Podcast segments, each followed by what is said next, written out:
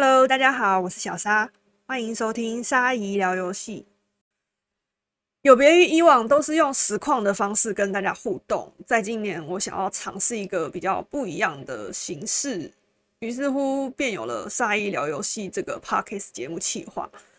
因为实况其实蛮吃现场的即时反应，我要看聊天室做即时回应嘛。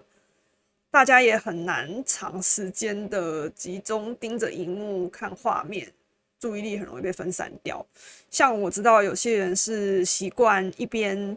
挂台，就是听着我的声音，一边做自己的事情，例如说玩游戏啊，或是看网拍、看网站等等的。嗯，我现在的体力也很难开长时间的实况台了。以前可以开个四五个小时，甚至八小时的台都没问题。像我之前开黑色沙漠的时候，大家可以从早陪我站到晚上。现在已经没有体力了。现在下班回到家，真的只想瘫在床上看别人玩游戏，或是追剧，做些不用动手的事情，看别人做就好了。总而言之，就是老了。会想用 podcast 的方式跟大家互动，是因为之前开台时跟观众们聊天，我发现很多人都是在通勤啊、开车中啊、等外送或是等外带的时候来看台打发时间，甚至是有人想要听温柔的声音帮助他入睡。那我就想说，干脆来录个 podcast 好了。一集大概十到二十分左右，短短的节目也不会太长，因为像实况可能一次就要开个一两个小时，所以用 podcast 的方式应该刚刚好，就是短短的时间这样子。大家大家可以利用自己零碎的时间来听我说说话，吸收一点知识，了解一下游戏产业的资讯，或是我来讲干话、老人家干股等等。除此之外呢，我也是想要把之前在二零一七年的时候，跟也是我观众的业界人杂贺，还有他的朋友天宇，我们三个人一起策划一个叫做“游戏企划练功场”的直播节目，希望透过我们在直播中介绍游戏业，然后也分享一些我们的工作经验，可以让大家更了解这个产业，了解游戏业在做什么样的事情，这样。那时候会想要做直播节目，是因为，呃，当年的我还蛮菜的，刚入行当游戏研发企划不久，啊，那时候我什么都不懂，我想要快速的加强我自己的策划能力，所以就跟扎赫稍微讨论了一下，后来我们就想说做一个节目这样子，除了可以加强我们自己的游戏策划能力之外，也可以帮到一些想要做这行业的人。呃，我还记得当时直播的时候，大家在聊天室讨论蛮热烈的。我们发出去的一些问卷表单啊，举办的活动啊，甚至是后来的互动 Q&A 环节，都蛮多人支持的，是有收到很多回响这样子。那我自己做完之后是蛮有成就感的。呃，不过最后因为影片的时数很长。而且我们那时候是先在 Twitch 直播，之后才放到 YouTube 上面给大众看，没有上字幕，也没有时间做剪辑。总之，最后的效果不是很好。嗯，不过呢，在做完游戏企划练工厂之后，有一件让我最有成就感的事情是，哎，这根本就是偶像剧的剧情啊！哦，我现在这份工作也是游戏业，然后在我第一天上班的时候。就被坐我隔壁的同事认出来我的身份，嗯，因为其实我个性蛮低调的，当时开实况也是不太声张，也没有跟亲朋好友说，就是自己一个默默的开实况啊，都是同事或前同事，他们某天突然发现我在开实况，然后私下跑过来问我说：“哎，这个小沙是你哦，你有开实况吗？”然后大家都开始疯狂认亲这样子。现在他们有时候也会来看台支持我一下，在聊天室打打招呼，然后跟大家一起参与嘴炮，还蛮有趣的。啊，回到正题，呃，在我这份工作第一天上班的时候，那那时候第一天上班就要设定电脑啊，准备一些东西等等的，那我就开口问我隔壁的同事要连那个手机的 WiFi，我就问他说：“咦，不好意思，呃，WiFi 密码是多少？”结果他听到我讲话的声音哦，先是愣了一下，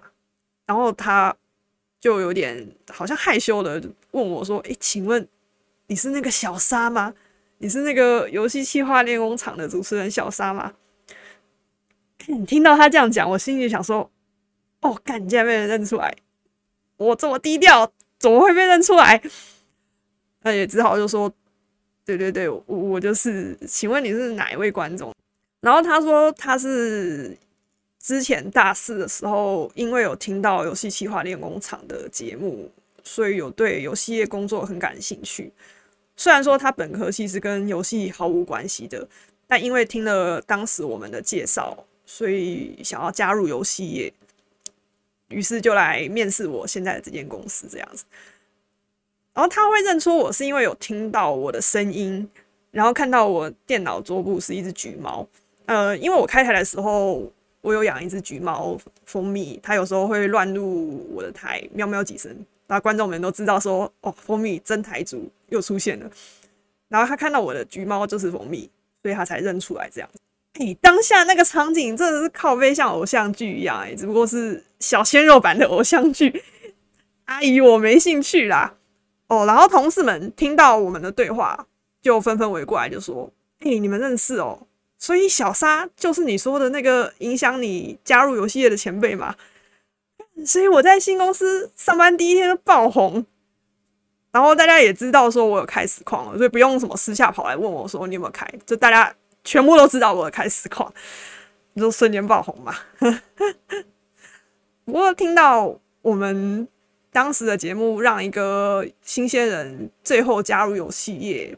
也改变了他的一生嘛。然后也帮助新生人找到了他的梦想跟之后努力的方向。当下真的超有成就感，满满的成就感啊！表示我们做的事情是对的，也真的很感动。啊，后来我跟就是这位同事就有一直持续在合作，那我也把一些我之前工作的经验慢慢的教导给他，那我也从他身上学到很多。总之呢，今年开始的沙姨聊游戏 Podcast 节目，希望也能带来正面的回响，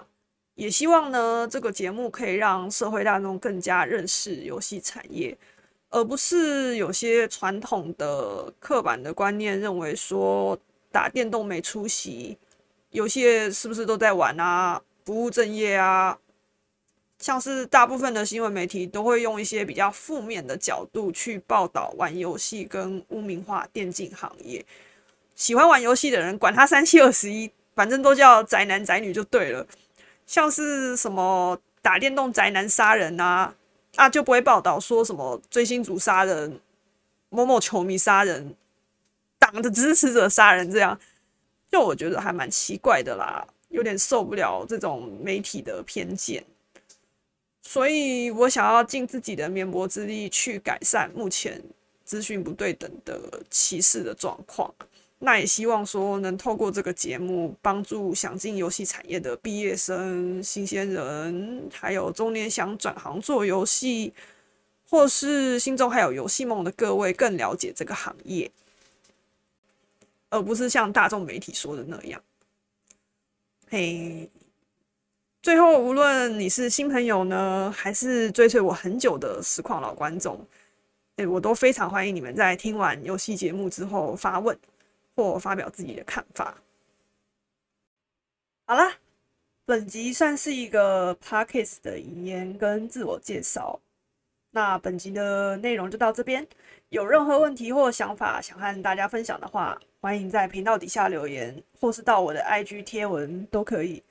那就感谢大家收听，我们下集再会喽，啵啵。